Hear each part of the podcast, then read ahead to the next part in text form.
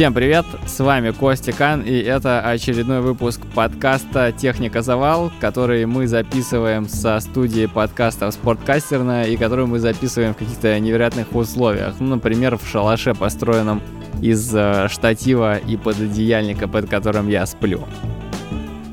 В этом выпуске мы, значит, будем э, обсуждать, что происходит э, с людьми, которые достаточно сильно в себя поверили и считают, э, что коферайды — это больше не потолок их спортивных достижений. Вот. Ну, как вы понимаете, что человек, который очень сильно верит в себя, это я. Вот. И сегодня я вам на примере трех своих гонок, которые прошли в 2022 э, году, летом расскажу, чему я научился и какие ошибки не стоит повторять, если вы хотите как-то нормально посоревноваться. Ну, если вы вообще просто хотите как-то что-то, чего-то там сделать э, более-менее адекватная на любительской велогонке. М-м, давайте вообще, наверное, в целом пораскинем мозгами и попытаемся понять, что сейчас э, происходит э, с любительскими велогонками в России.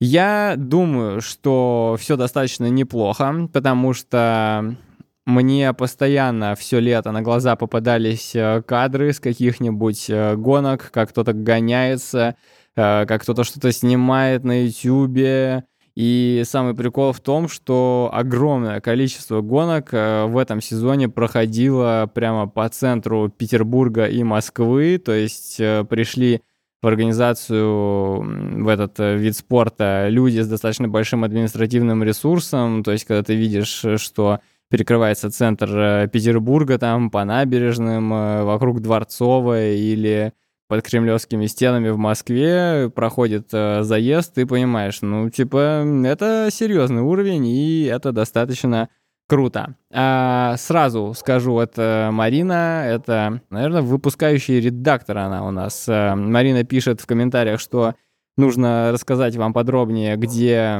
искать вообще эти гонки. Я вам скажу по чесноку, я эти гонки не искал, эти гонки все лето меня находили сами. Вот. Э, возможно, от некоторых из них стоило прятаться, но, как вы понимаете, я мало чего в этой жизни боюсь, ну, то есть там, где нужно отключать э, инстинкт самосохранения, я это, как правило, делаю, вот. Поэтому гонки меня находили, э, я находил время, чтобы в них гоняться, вот. Ну, а если вы зададитесь вопросом, то мне кажется, что вам прямая дорога куда-нибудь на сайт вроде Russia Running. Мне кажется, я там видел какие-то велозаезды. Плюс э, крупнейший организатор, наверное, в России это Гранд Фонда. Э, Гранд Фонда это вообще международная сеть, если я все правильно говорю, и гонки у них есть и в Турции, и в каких-то других э, странах, поэтому просто гуглите Гранд Фонда Russia, например, и все вам там вывалится масса гонок э, в очень разных э, местах, э, разбросаны они, и их действительно много. Так что я думаю, что каждый сможет найти себе что-то подходящее. А мы возвращаемся к моему личному опыту, да, и за все, что было велогоночного этим летом, снова надо сказать спасибо моему другу Пете Лобанову. Петя — это человек, благодаря которому я начал достаточно активно кататься и многие вещи узнал в любительском велоспорте. Петя, привет э, тебе, горячий. Вспоминаю, конечно, как это все вообще летом происходило и думаю, блин, неужели это было всего лишь несколько месяцев назад? Просто как будто прошла целая вечность, но мы все-таки, чтобы не говорить о грустном, а говорить о чем-то, что может нам помочь э, отвлечься немножко от, э, от этой не самой приятной всегда действительности. Вот. Сегодня, как э, я уже говорил, мы ныряем в воспоминания о моих первых шоссейных велогонках. Вот, надеюсь, не последних. Это реально был обалдеть какой интересный experience, потому что я даже не представлял изначально, что это такое. То есть я там видел, конечно, по телевизору Тур де Франс, еще какие-то гонки, там, э, Джира. Я не очень в этом силен, как вы понимаете, но при, примерно понимаю, что там происходит. Но одно дело, когда ты смотришь это по телевизору, там какие-то отрывы, что там какие-то атаки туда-сюда. Это одно. А когда ты сам в это все окунаешься, это, конечно, совсем по-другому. И если сравнивать с бегом, то, конечно, велогонки — это просто какой-то совершенно другой мир, который играет, э, по моим ощущениям, гораздо большим разнообразием красок, если так можно сказать. Ну, то есть понятно, что я никогда не выступал на высоком э, уровне каком-то в беге, где начинают всякие тактические игры, там, какие-то прочие такие прелести, которые недоступны обычным любителям, вот. Но в велогонках это как будто бы ближе к народу. То есть поскольку нету какого-то гигантского такого расслоения между профессионалами и любителями, либо оно еще не сформировалось, потому что, например, когда ты приезжаешь на Гранд-фонда, то ты попадаешь э, в пачку с людьми, которые плюс-минус твоего уровня, и с ними ты можешь как-то погоняться, порубиться, там, подрафтить, где-то поатаковать. Э, если ты приезжаешь на московский марафон, э, то, будучи человеком какого-то уровня достаточно простого, там, не знаю, 2.30, 2.40 у тебя марафон, если будет, ты не сможешь э, с элитой, там, с Искандером поиграть в кошки-мышки. Это просто ничем не закончится, и в велоспорте немножко весовые категории, скажем так, они немножко поинтереснее соблюдаются, то есть э, люди варятся внутри, скажем так, э, своих группок. Вот. И это добавляет просто обалдеть какой интерес. И это, наверное, самое вообще главное, что хотелось отметить и что я для себя вынес из этого летнего сезона. Это прям такая обалдеть какая игра.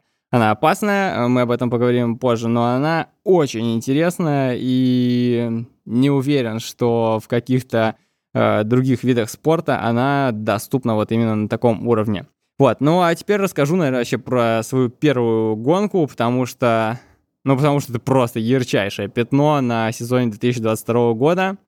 А, значит, я уже отметил про то, что я никогда не гонялся и не знал, как это работает изнутри. Я не читал никакую матчасть, не учил э, каких-то особых советов, э, как э, вести себя на первой гонке мне тоже никто не давал. Вот, я там вообще ничего не знал и просто сунулся туда прямо. Вот, а второй момент, э, до старта, перед стартом моей первой велогонки за несколько дней мне установили новые колеса. Это Китай Карбон несчастный, про который я рассказывал э, два выпуска назад. И я плохо понимал, как они будут себя вести. То есть э, это тоже добавило остроты в моих э, ощущениях. Вот. Так, наверное, делать э, я никому не рекомендую, если вы ставите какие-то новые запчасти, новые элементы на свой велосипед, э, и они прям кардинально меняют э, качество поведения вашего болида, то обязательно обкатайте их, прикатайтесь и присмотритесь к тому, как вы будете себя чувствовать с этим новым апгрейдом. Вот, с этим апгрейдом. Так не делайте, но как бы вы же послушали мой подкаст, э, наш подкаст, и вы теперь знаете, как делать не надо. Вот вы слушаете этот подкаст, чтобы делать как надо, и не делать как не надо. Итак, э, первая гонка была, блин, она была больше похожа, наверное, на контрольную тренировку. Называлась она Выборг Тур, э, и ее организовывали просто э, местные ребята, тренера, я так понимаю, из какой-то местной спортшколы, просто чтобы ребятам было посреди сезона, где погоняться немножко, ну и как это, встряхнуться, скажем так. Ну, контрольная тренировка, мы все знаем там по бегу, что это такое. Просто дать себе просраться как следует на тренировке, но чтобы это были не соревнования. То есть устраивается когда удобно и где удобно. Вот, э, это был совершенно кустарный старт. Регистрация там э, выглядела как заполнение анкеты в Google Доке. Номера нужно было притащить э, с собой из дома, стартовых взносов не было, ничего не было, и не было даже как-то отмечено вообще старт, потому что мы приехали с Петей, у нас все, что было, это просто координаты. Не так, что там, как вы привыкли вводить э, в навигаторе, там что-то конкретное, а просто вот координаты, такая вот строчка из цифр. Мы эту строчку ввели в навигатор и приехали куда-то посреди леса. Дорога идет, и вот там какая-то автобусная остановка, вокруг ничего нет, есть деревья какие-то, есть овраг, все. Мы приехали туда первые и стояли, ждали, и пытались понять, вообще туда ли мы приехали и где все. В итоге выяснилось, что мы приехали правильно, и постепенно начали съезжаться э, люди, вот. И это было, конечно, забавно. Просто посреди леса приезжает куча машин с велосипедами, все начинают распаковываться. Очень э, интересно, но э, мне в принципе, было вообще все равно, как это организовано. Мне там не нужны были никакие медальки в финишеров, там стартовые пакеты. Я это не люблю. Мне вот хотелось получить каких-то э, эмоций новых. Я приехал за новыми эмоциями, и, конечно, их э, просто с головой мне хватило, потому что, конечно, первая гонка у такого высококлассного спеца, как я, она не могла гладко пройти, и за, там, за полчаса, примерно за час до старта начал идти дождь. Мы поехали разминаться, соответственно, там весь памперс уже мокрый, через 5 минут ты тоже весь мокрый немножко продрог, дрожишь, э, как бы, но я просто не привез с собой, конечно же, никакие сухие шмотки, чтобы, знаете, размяться в одном, побежать в другом, поехать, то есть, э, ну, как в беге, вот, когда ты дорастаешь до определенного уровня, ты начинаешь там возить несколько комплектов формы. Я до такого уровня, конечно же, не дорос и ничего подобного с собой э, не сделал. Вот. Ну и, собственно, мы там размялись, все мокрые, приехали на старт, и там вот э, шло дело к непосредственно началу гонки. Там был очень забавный брифинг. Э, просто вышел какой-то дядя с э, мегафоном, встал э, посреди дороги и начал, значит, объяснять. Говорит, значит, у вас там не будет, ребят, никакого перекрытия, потому что это контрольная тренировка. А, поэтому давайте, не выезжайте на встречную полосу, потому что по ней будут вас э, обгонять разъяренные водители, которые за вами тарахтели со скоростью 40 км в час, и им не терпится попасть домой. Там будет встречка, вот. Ну и плюс встречный поток велосипедистов тоже в определенный момент вы встретите дал нам там пожелание удачи туда-сюда, рассказал, э, что гонка 70 километров, э, там какой-то был промежуточный финиш еще, ну, нас это, конечно, не касалось. Эм, вот, и, собственно, все, больше ничего особого он нам э, не рассказал.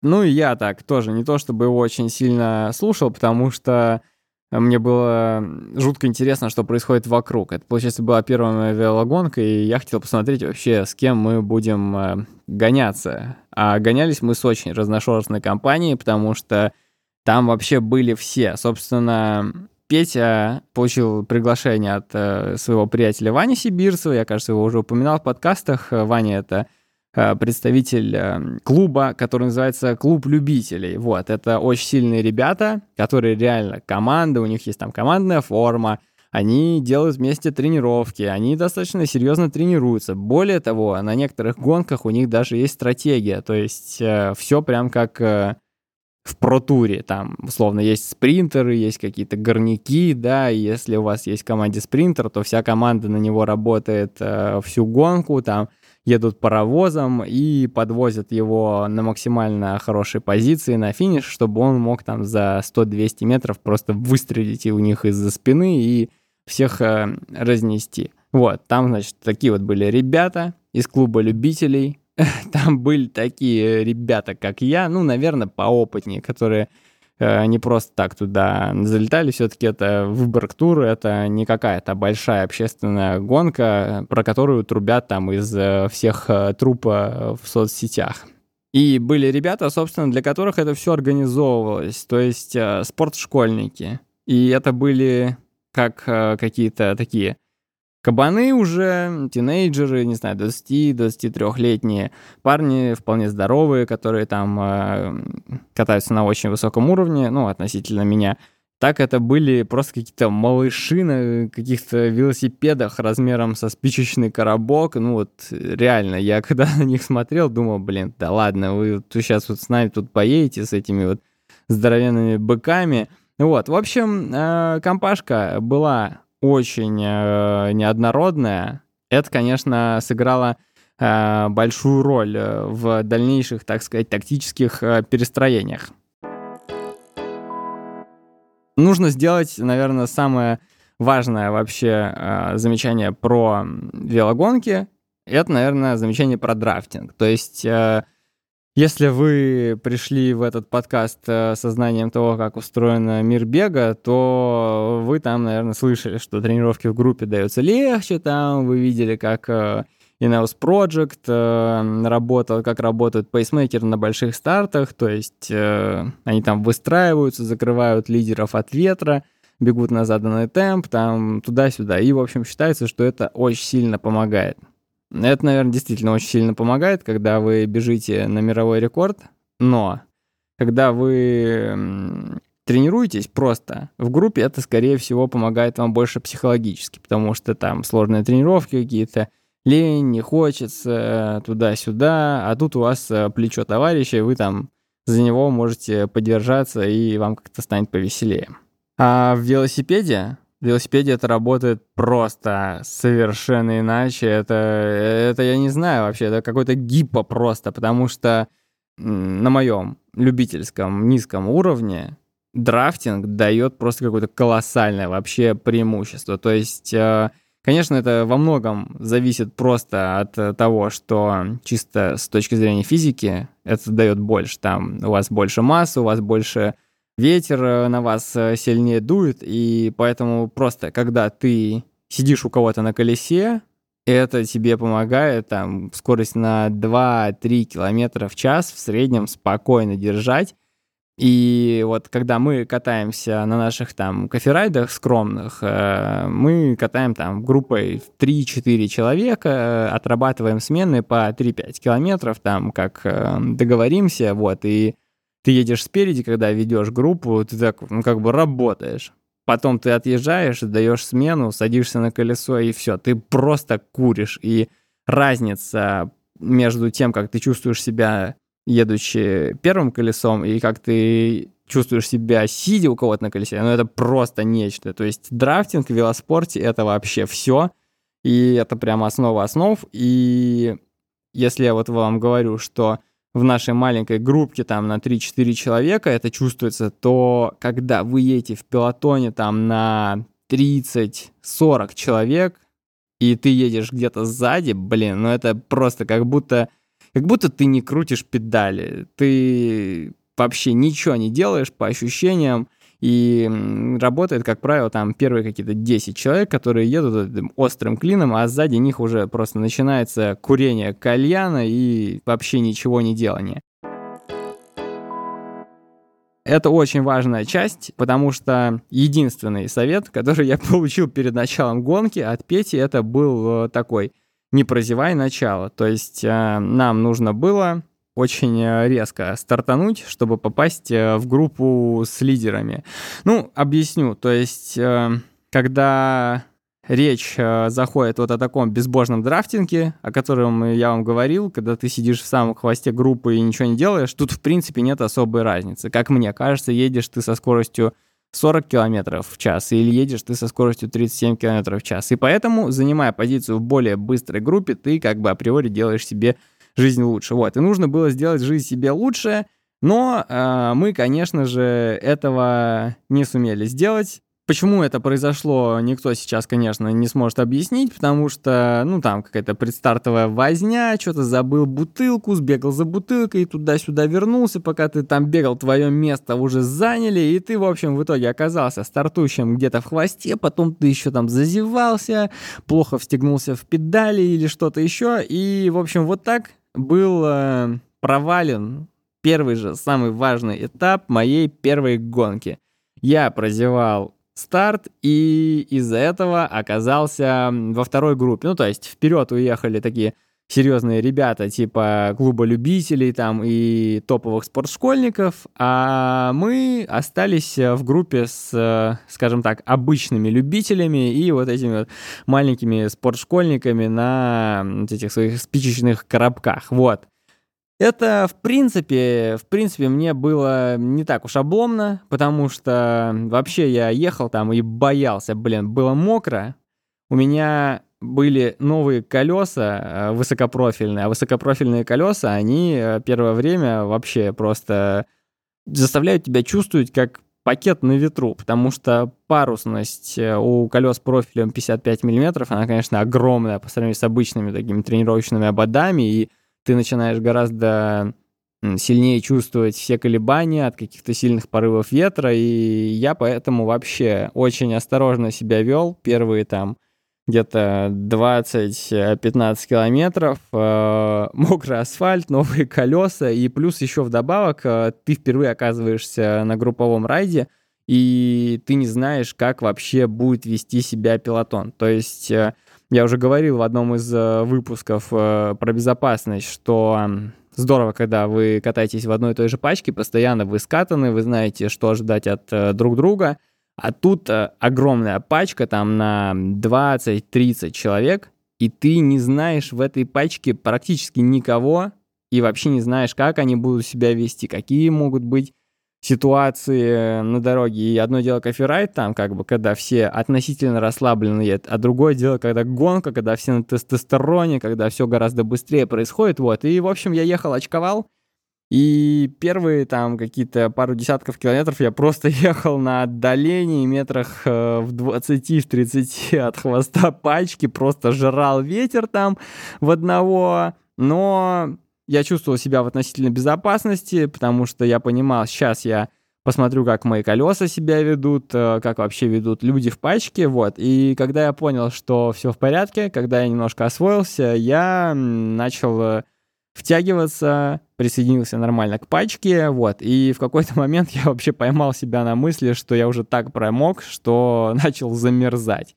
И когда я начал замерзать, я подумал, что, ну, если я начинаю замерзать, значит, нужно поработать, вот. Ну, и там, как бы, ребята, они отпустили первую группу, где были все быки, как бы никто не пытался их догнать, э, никто не пытался уехать ни в какой отрыв, и Поэтому все достаточно комфортно ехали. Быстро, но комфортно. Вот. И они настолько комфортно ехали, что даже никто особо не отрабатывал в подъемы, все бросали крутить со, со спусков. То есть как будто мы были просто на каком-то агрессивном коферайде. И я подумал, что надо немножко огня поддать э, этой вечеринке и стал там э, немножко дергать. Ну, не так, что я пытался уехать, а просто стал выходить вперед, немножко раскручивать, чтобы было побыстрее, вот, и стал даже как-то поинтереснее, повеселее, вот. Но все равно, конечно, было немножко опасно, э, чувствовалась опасность, потому что было очень мокро, и, опять же, я никак не мог э, понять, э, чего ждать от моих, скажем так, соперников, с которыми я ехал в пачке. Но Самое, наверное, досадное вообще, что было в этих моих попытках э, как-то подать э, газку, было в том, что никто особо больше этого не хотел делать. То есть э, я выходил там, сдавал смену, крутил как-то активно, а потом возвращался в пачку и чувствовал, что ничего снова не происходит. То есть ребята как крутили и не давили в горку, там ничего такого не делали, так это и продолжалось. Если заглядывать вперед и смотреть там, как-то пытаться разобрать тактику, то это, наверное, было правильно, потому что э, в нашей пачке никакой борьбы за победу не было, и все просто там катили на финиш, чтобы как-то поспринтовать на последнем э, километре, вот. А я там что-то пытался изобразить, но как бы, в принципе, пофиг, мне было достаточно весело, я не замерзал, так что, в принципе, свои задачи я выполнял.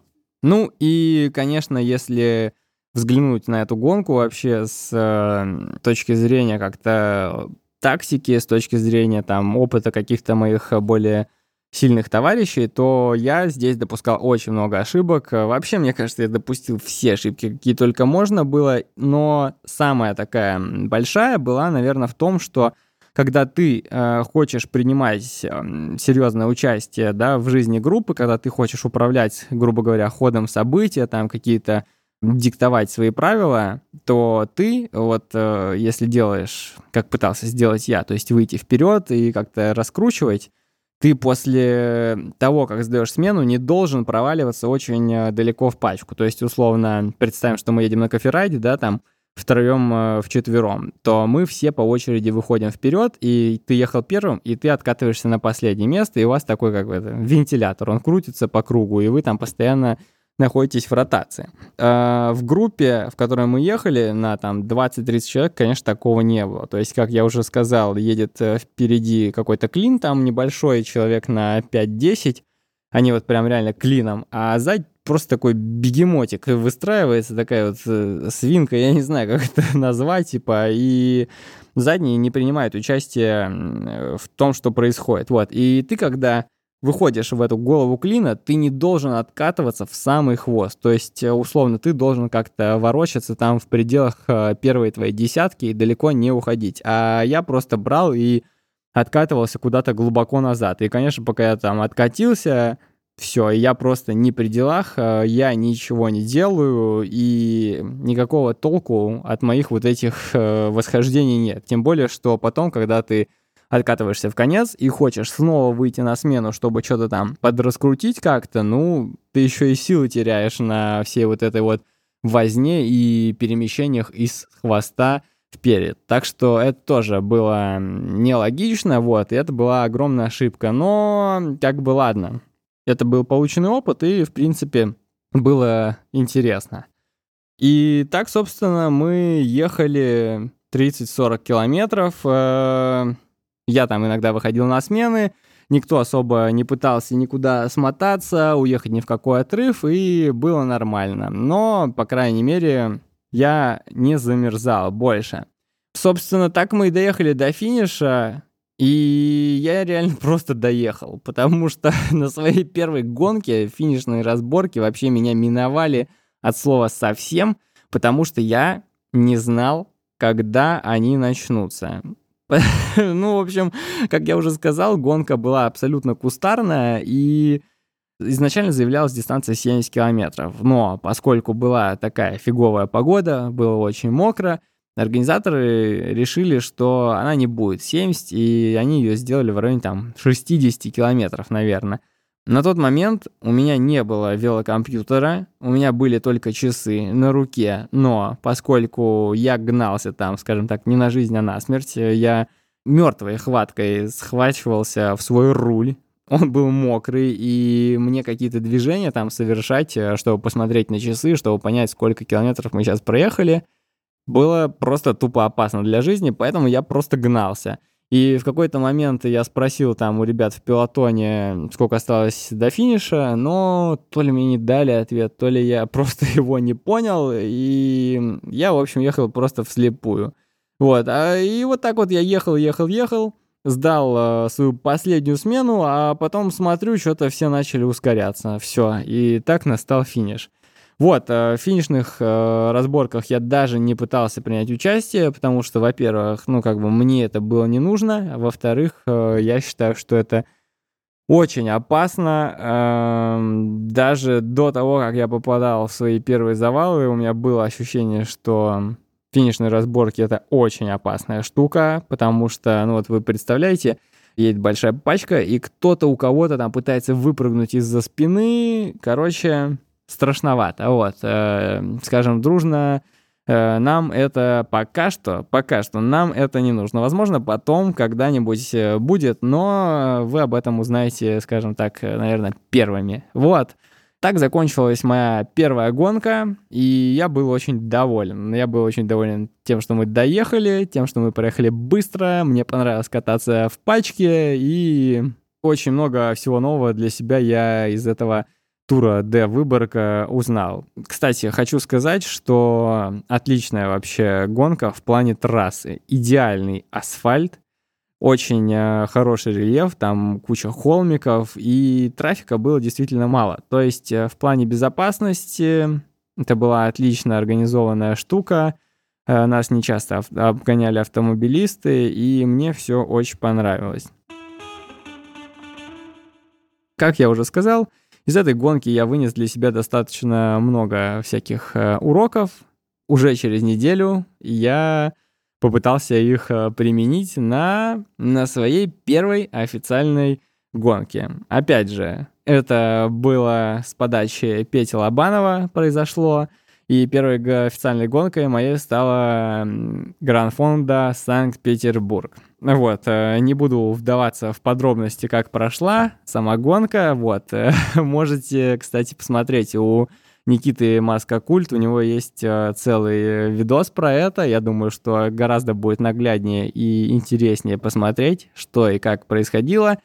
Гонка была 90 километров, три круга по тридцатке с огромным количеством э, разворотов, э, с кучей виадуков. В общем, достаточно техничная штука. Что было нового по сравнению с Тур де Выборгом? Значит, э, во-первых, это была полноценная регистрация, там, стартовый взнос, стартовый пакет, чипы туда-сюда, даже медицинскую справку потребовали. Во-вторых, это была разбивка по кластерам. По-моему, три кластера было Б, Д и а, наверное. И это было полноценное перекрытие дороги, то есть нам не нужно было думать о машинах э, по вопросам безопасности. Тут тоже вопросов к чувакам нет. Вот, и, конечно, после первого старта я был э, окрылен, я очень сильно верил в себя, и поэтому меня очень возмутил тот факт, тот факт, что меня поставили в кластер D, когда я зарегистрировался на Гранд Фонда. Кластер D — это самый медленный из трех э, кластеров, и мне, конечно, не хотелось э, гоняться в таком, я хотел в кластер B. Понятно, что кластер А мне э, не хотелось, потому что я хоть и, и поверил в себя, но не лишился здравого мысли какого-то. А вот кластер Б я считал, что это кластер для реальных пацанов вроде меня. Я попытался там как-то написать организаторам, сказать, смотрите, какой я классный чувак, я вот там какую-то гонку непонятную проехал, переставьте меня в кластер группы Б. Вот, но никто это, конечно, делать э, не стал, потому что, да я бы и сам не стал. Почему это вообще нужно было делать? Вот, и поэтому мы приняли стратегически важное решение встать э, в чужой кластер. Как вы знаете, за такие перемещения на всех любительских стартах в беге грозит вам дисквалификация, по крайней мере, например, у бегового сообщества так. Э, я в 2018 году, кажется, напоролся на такой прикол на северной столице, меня дисквальнули, вот, и, кстати, еще тогда Стаса дисквальнули, и это было очень обидно, потому что я помню, тогда Суунта ставила часы за правильно угаданное свое место, и Стас угадал, свое место, но нас дисквалифицировали. Так что это даже может иногда и материально по карману бить. Вот, и еще, а, Марина, наш э, выпускающий редактор, буду ее так называть, э, очень просила передать, что так делать не надо, что так делают только блогеры с э, низким социальным уровнем ответственности, то есть такие, как я. Вот, в общем, так не делайте и занимайте места согласно купленным билетам. Что я вынес из своей второй гонки? Как я уже сказал, это была достаточно техничная трасса с кучей разворотов и виадуков, и это просто капец какая зона для роста. Проходить повороты — это настоящий арт, особенно когда вокруг тебя куча людей справа, слева, спереди, сзади. Надо уметь заложить э, вираж получше, потом нельзя на расслабоне его проходить, нужно из него выйти, чтобы опять занять место получше — Короче, на первых двух кругах я вываливался из пачки только так, потому что курил бамбук и не понимал, как э, отрабатывать на поворотах. Э, немножко подосвоился и на последнем круге было получше, но в целом это капец как э, важно. Вот, у ребят из клуба любителей даже есть специальный тренировочный участок в Петербурге, я не знаю, как там называются эти места. В общем, мост Бетанкура там и куча виадуков. И просто за участок 7 километров они разворачиваются там и проходят э, поворотов, наверное, штук 12. Короче, прям отрабатывают там. Это круто и прикольно, что велоспорт это вот реально такая техничная штука. То есть э, бег тоже техничная штука. Там понятно, что все делают какое-то ОФП, беговые, туда-сюда. А здесь именно вот техничная с точки зрения вот ну, я не знаю, как прыжки в высоту там какие-нибудь, или какие-нибудь прыжки с шестом, когда реально важно уметь движение как-то оттачивать, чтобы от этой точности зависела там твоя скорость какая-то или еще что-то. Следующий момент, э, который я для себя прям вынес, э, это групповые гонки. Это супер опасная штука. Любительские групповые гонки.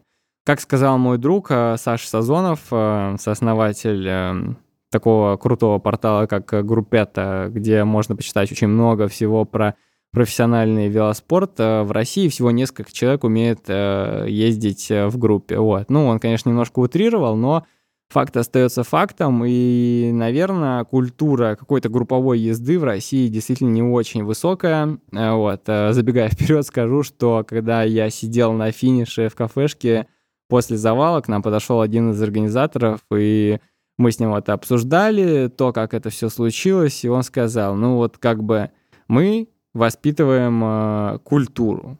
Не совсем пока понимаю, как это происходит, но, наверное, какое-то время должно пройти, чтобы все это стало безопаснее, чтобы люди научились ездить. Ну а как ты научишься ездить, если не будешь участвовать в гонках? Так что вот так, держите это в уме э, и регистрируясь на свою первую любительскую велогонку, наверное, почитайте что-нибудь э, в интернете, посмотрите какие-то видосы и Конечно, будьте готовы, что придется вам быть просто на 150% сфокусированным на том, что происходит, и контролировать все, что происходит не только с вами, но и с вашими соперниками. Потому что, скорее всего, скорость, на которой вы будете ехать, э, будет ощутимо выше, чем э, какие-то привычные ваши тренировочные там или просто прогулочные скорости, и если дело там дойдет до какого-нибудь, ну, до такой вот езды, как у нас в пачке в группе Б на Гранд-фонда, то это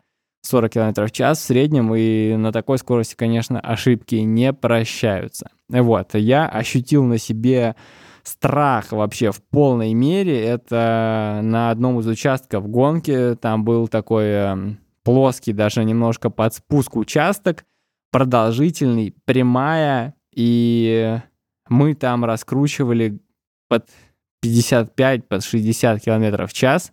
И просто представьте себе, едет большой пэк на 40-50 человек, едет плотно, едет со скоростью 55 км в час, и кто-то начинает жрать. Блин, я честно скажу, мне кажется, я такие горы там наваливал сзади себя, ну просто капец. Я сейчас, когда вспоминаю, мне аж в стул хочется вцепиться, так это страшно было. Я просто представлял, как кто-нибудь передо мной падает, и все, я на скорости 55. Ну, короче, в общем, да. Ух, э, ощущения такие, аж ладошки вспотели. Так что да, будьте очень осторожны, предельно, просто максимально, и помните, что вы отвечаете всегда в группе не только за себя, но и за всех остальных. Потому что если вы какую-нибудь херню сотворите, то платить за это, возможно, придется и окружающим. Что еще из гранд-фонда я вынес, это опять вот этот азарт, этот интерес, потому что мы попали по сравнению с Тур де Выборгом в более, э, скажем так, серьезную конкуренцию. Э, было гораздо больше людей какого-то более высокого уровня, и это было очень интересно, потому что постоянно в нашей группе кто-то пытался атаковать, ну то есть Никита и еще пару парней пытались уехать в ранний отрыв, э, наелись там и их засосало обратно в группу на последнем круге. Но даже в рамках э, нашей какой-то пилотонной возни было очень интересно. Кто-то постоянно пытался уехать в отрыв, кто-то постоянно атаковал. И это прям было очень круто. То есть вот едет э, пачка большая, и кто-то там уходит как-то в бок и пытается сбоку выстрелить, и самое офигенное, наверное, было вот это какой-то мальчишеский восторг во мне вызывал, это когда все начинают свистеть, типа кто-то атакует, и все начинают спереди свистеть, типа смотри, не прозевай атаку, и все бросаются за ним, ну, короче, прям очень-очень э, заводно и озорно, если так можно сказать. Э, вот. Ну и опять же, если говорить о каких-то более сильных ребятах, то я слышал, что в первой группе там прям вообще какие-то маневры устраивали очень крутые, вертушку, то есть это когда вы едете группой там на 8-10 человек и сдаете смены не каждые там 3-5 километров, как мы привыкли на коферайде, а каждые 10 секунд, то есть это позволяет вам очень высокую скорость э, развивать, там, наверное, может быть, под полтос где-нибудь ехать, и если кто-то отвалился, то есть если кто-то смотался от вас отрыв, его можно очень быстро и эффективно забрать. Вот, ну и, конечно, если у вас есть своя команда, какая-то любительская, типа как у клуба любителей, то для вас там просто такие просторы тактические. Это, наверное, так интересно. Блин, я прям затащился. Я думаю, что если в следующем году начну смотреть Тур де Франс, э, будет гораздо интереснее проецировать как-то свой опыт на то, что происходит в Протуре. Да, второй раз я получил этот урок, что если ты хочешь управлять ходом гонки, то нельзя глубоко откатываться из э, головы назад. Вот, но здесь урок даже был немножко другого плана, потому что насмотревшись того, что происходило на первой гонке, ну, то есть э, понабравшись страха, я подумал, что ближе к финишу заезда я хочу оказаться в голове группы, чтобы меня там не замесили как-нибудь э, ненароком. И за 5 километров до финиша на последнем круге у нас был небольшой виадук, и я решил в него атаковать, чтобы выйти вперед в голову группы и там как-то спокойненько зависнуть и доехать до финиша. То есть это даже без прицела на финишной разборке, просто чтобы у меня была какая-то безопасная позиция. И я атаковал. И вот сейчас слева небольшой панч даст Костя. Никто Костю не захотел отпускать. Он шел на финиш, но у нас были свои техники против него. С моей точки зрения, это был очень э, умный ход. Э, с точки зрения тактики вообще какой-то адекватный велосипедный, это был полный провал, потому что никто не атакует на все деньги за 5 километров до финиша, ни один адекватный райдер это не станет делать. Но, как вы понимаете, здесь не самый адекватный райдер вам это все рассказывает, поэтому я, конечно же, это сделал. Меня вообще это не обламывало, и я прям в какой-то степени даже кайфанул, потому что, во-первых, я получил фотографию с гранфонда, где я еду впереди всего паровоза с отрывом, наверное, даже метров 10. А во-вторых, ну просто поиграл, было весело. Вот, а, к сожалению, игра моя быстро закончилась, потому что после этой атаки я сдох, наверное, метров там через 600-700, и меня начал засасывать пилотон. А там уже начались прям какие-то серьезные перестроения, и я почувствовал прям вот этот новый уровень страха, потому что одно дело, когда вы там ехали где-то все вместе за 50-60 км до финиша, а другое дело, когда все почуяли, что сейчас запахло этими самыми, как это называется, финишными разборками, когда все готовятся спринтовать, когда вот эти здоровые мужики, которые здоровее, чем я, которые опытнее, чем я, и они все на тестостероне. И вот этот тестостерон, он просто чувствовался в этой пачке, потому что, блин, ну типа прям чувствовалось, как все на взводе, как все напряжены, и ты такой тоже весь напряженный, думаешь, так, надо аккуратно, надо как-то объехать, надо занять какую-то позицию нормальную, и бах, через мгновение ты просто лежишь в траве. Вот так вот. Вот так вот я попал в первый раз в свой э, завал. И, собственно, вот тогда, в тот момент, э, и родилось название этого подкаста.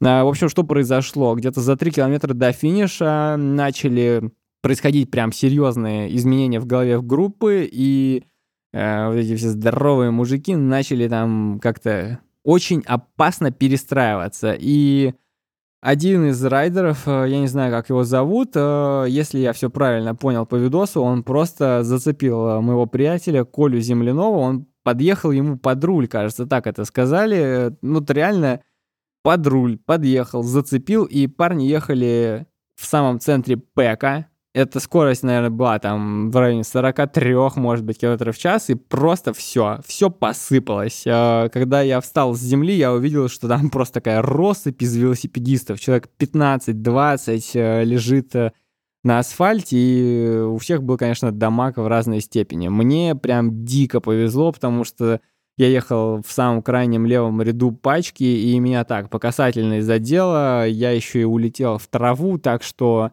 Царапин там особых у меня не было. Ну так, немножко ушиб был неприятный, но по сравнению с тем, что было с парнями, которые разложились в центре пачки, ну это вообще, конечно, фигня. Коля там ехал, блин, домой с велосипедом, у него руль был чуть ли не параллельно, как это... В общем, он должен быть перпендикулярно раме, а он был параллельно раме, у него задница была такая, как будто на него напал питбуль и искусал его, и там еще что-то он влетел на ремонт рамы. Короче, в общем, падение там примерно на 100к. И я не знаю, как там остальные, что у них было, но э, все уехали своим ходом. Ну, никто супер серьезно не пострадал, но как бы вот. Просто 20 человек лежит э, на земле, и это, конечно, неприятно осознавать, что вот так вот э, перед самым финишем произошло. Вот. И к чему это? К тому, что шлем э, надо носить обязательно, потому что, ну, как бы, можно из такого и не выбраться, если вы, как дурак, поехали плохо экипированным. Вот, кстати, тогда Коля мне сказал еще, что шлем нужно правильно надевать, э, чтобы он не болтался на затылке, так что когда будете покупать шлем, если у вас его еще нету, обязательно спросите у продавца-консультанта, как правильно все это должно сидеть, потому что это тоже очень э, важно. Собственно, вот такие вот уроки я вынес из э, Гранд-фонда, и почему-то меня эта гонка вообще ни капли не смутила, и я никак не подумал, что пора немножко взять паузу. То есть э, прикол был в том, что Выборг-тур с Гранд-фонда проходили с перерывом всего в неделю, и еще через неделю после Гранд-фонда Петя снова позвал меня посоревноваться. Э, на этот раз мы снова вернулись под Выборг, но там проходила очень крутая гонка, называется Сотка Ван. Обалденная, просто супер кайфовая гоночка с многолетней историей. Я не буду ее вам рассказывать, потому что боюсь все переврать. Э, вот. Маршрут проходил примерно там же, где Выборг Тур, а, но на этот раз а, была полноценная регистрация, были чипы, были номера, был стартовый взнос, и даже в стартовом пакете гелей каких-то навалили, было кайфово, вот, и нам очень повезло с погодой, была отличная погода, даже немножко жарковато, и меня ничего не смутило, я приехал, зарегался и поехал соревноваться. Кое-что новое было в этой гонке по сравнению со всеми проходившими раньше. Был старт э, с хода. Э, не помню, как это называется правильно на языке велосипедных гонок, но, в общем, если до этого давали стартовый сигнал, и мы трогались с места и щелкивались, то здесь было так, что все едут э, большой толпой с самого старта, с самого начала, и потом где-то через 5-6 километров э, дается старт, общий, и начинается развоз. Я поехал, даже не прозевал, когда отваливалась, э, отъезжала, то есть группа лидеров э, с достаточно сильными ребятами. Вот, но, к сожалению или к счастью, эта гонка для меня закончилась примерно через 25 5, что ли, километров, ну, может быть, максимум 30, уже точно не помню, вот, но м- дело в том, что в этот раз э, собрался очень сильный состав, и чуваки прям реально очень э, жестко просеивали пачку лидеров, потому что мы начали, и в каждый холм они отрабатывали, э, со спусков они не бросали, и пачка просто редела, на глазах. Вот. И, значит, в один из этих э, моментов э, пачка поредела на меня. Вот. Я вообще почувствовал просто, что у меня сводят икру, и в один момент спазм был настолько неприятен, настолько он меня сильно пробил, что я понял, все, сейчас э, еще один такой спазм, и я просто ничего не смогу сделать и просто завалюсь. Поэтому я принял волевое решение сойти, и благо там э, ребята меня подхватили из клуба любителей. На тот момент мы уже познакомились. Э, я для них, наверное, мимасным персонажем очень был. Ну и они ко мне так тепло относились. В общем, чтобы вы понимали, насколько серьезен клуб любителей, э, собственно, Коля Земляной, который на Гранфонда попал в завал, он э, не мог участвовать в сотке, и он приехал просто поддержать своих ребят. То есть он сел э, в тачку и ехал за пилотоном в случае чего он должен был помочь э, там поменять, например, колесо, просто вытащить новое, поставить кому-то из своих тиммейтов или еще что-то, или подать э, питание. В общем, прям реально была техничка, как на большом туре. Вот, и прикол еще в том, что когда я начал отваливаться, Коля увидел, что я отваливаюсь, и такой трогательный момент э, был перед стартом. В общем, когда ребята совещались, э, что им и как делать, его, ну, вот Ваня, как, наверное, лидер команды, сказал, что если видишь, что кто-то из-за своих отваливается, то подвози. Что значит подвоз? Подвоз это значит, когда ты на велосипеде просто подъезжаешь вплотную к машине, и машина там раскатывает до, там, не знаю, 45 км в час и просто помогает э, тебе ехать. Очень быстро, драфтит, э, это чит, э, вот. Но, как вы понимаете, мне это не помогло. Я сел на бампер к техничке клуба любителей, проехал так, э, наверное, километров 5 и понял, что нет, все, заорал, что чуваки, я хочу в машину, пустите меня в машину, вот, и меня пустили в машину, и так моя гонка бесславно закончилась, вот. Эм, тут я, значит, понял, что то ли мне каких-то микроэлементов не хватает в организме, то ли этим микроэлементом, которым мне не хватает, является тренировки, потому что я оказался так слаб, что не выдержал вот э, с быками даже половины гонки, гонки. Но зато я сел в тачку, и мы очень интересно пообщались э, с Колей.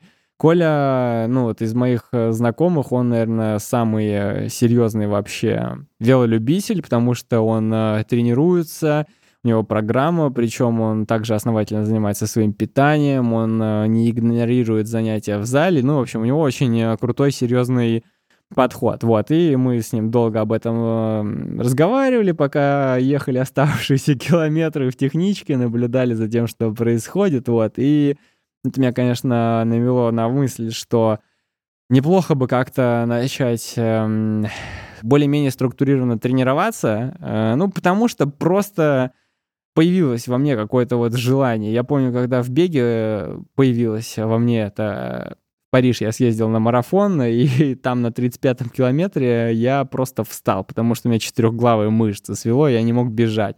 Я там доковылял кое-как до финиша и понял, блин, вроде я не самый это, мешок, и можно что-то поделать. Хорошо бы найти тренера.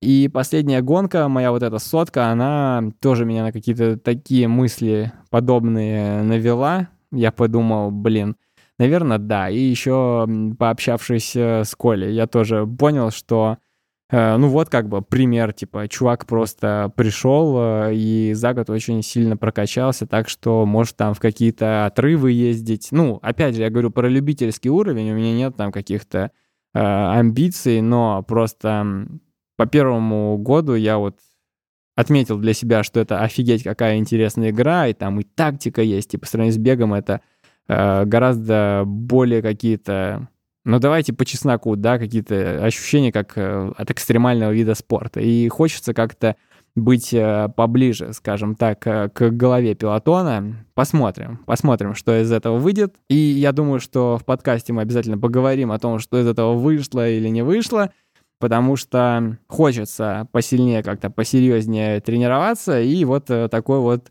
маркер я словил на третьей гонки. Вот, и на этом, наверное, закончим. С вами был я, Костя Кан. Это был подкаст «Техника Завал», и мы выпускаем его совместно со студией подкастов «Спорткастер». Обязательно ставьте нам а, оценки, ставьте классные и ставьте не классные. Подписывайтесь на нас везде, где только можно. И услышимся через неделю. Всем пока!